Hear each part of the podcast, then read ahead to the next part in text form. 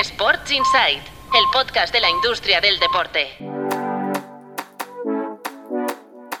Buenos días, soy Patricia López, directora de Tu Playbook Media, y este viernes 18 de agosto te traigo los titulares de la semana en la industria deportiva. Desglosamos las claves de Barça Media, la compañía que el club ha lanzado y que ha dado entrada a nuevos inversores. Esta vertical incluye la OTT Blaugrana, plantea el lanzamiento de canales adicionales bajo suscripción y abraza la posibilidad de producir contenidos para el Barça, pero también para terceros. A ellos se suman dos patas más, Barça Vision, para todo lo relacionado con los contenidos audiovisuales digitales como NFT, realidad virtual, etc., pero también la celebración de conciertos en el Camp Nou. Cambiamos de titular, pero seguimos con el Barça y el fichaje de Deco como director deportivo. Sustituye a Mateo Alemán, que ya en mayo negoció con el Aston Villa, pese a que finalmente cambió de opinión y decidió seguir en el Barça. Con la salida de Alemán se despide un ejecutivo clave para que el club cumpliera con el control económico. Este será uno de los grandes retos de Deco. La Liga firma a Arabia Saudí como patrocinador y promocionará al país por 20 millones anuales. La organización promoverá la marca Visit Saudí, que se convierte en socio global de la competición. Este acuerdo con el fútbol profesional español se suma al que el gobierno saudí tiene con la Federación de Fútbol para acoger la Supercopa de España. Ferrari y Mercedes, los reyes de marca de una parrilla de Fórmula 1 que ya vale 14.000 millones. La escudería italiana se acerca a los 3.000 millones de valoración y hasta seis equipos cotizan ya a más de 1.000 millones. Solo entre Ferrari, Red Bull y Mercedes acumulan un 54% del valor total. Y para acabar, el colista de la Premier League cobra más por televisión que el cuarto clasificado de la liga.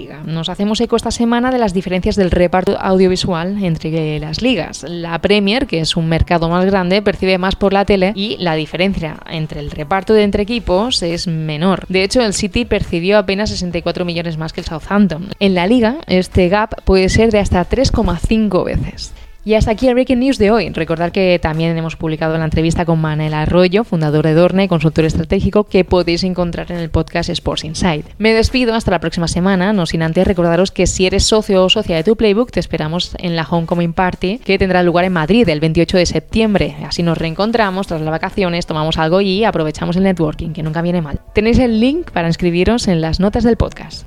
Sports Insight, el podcast de la industria del deporte.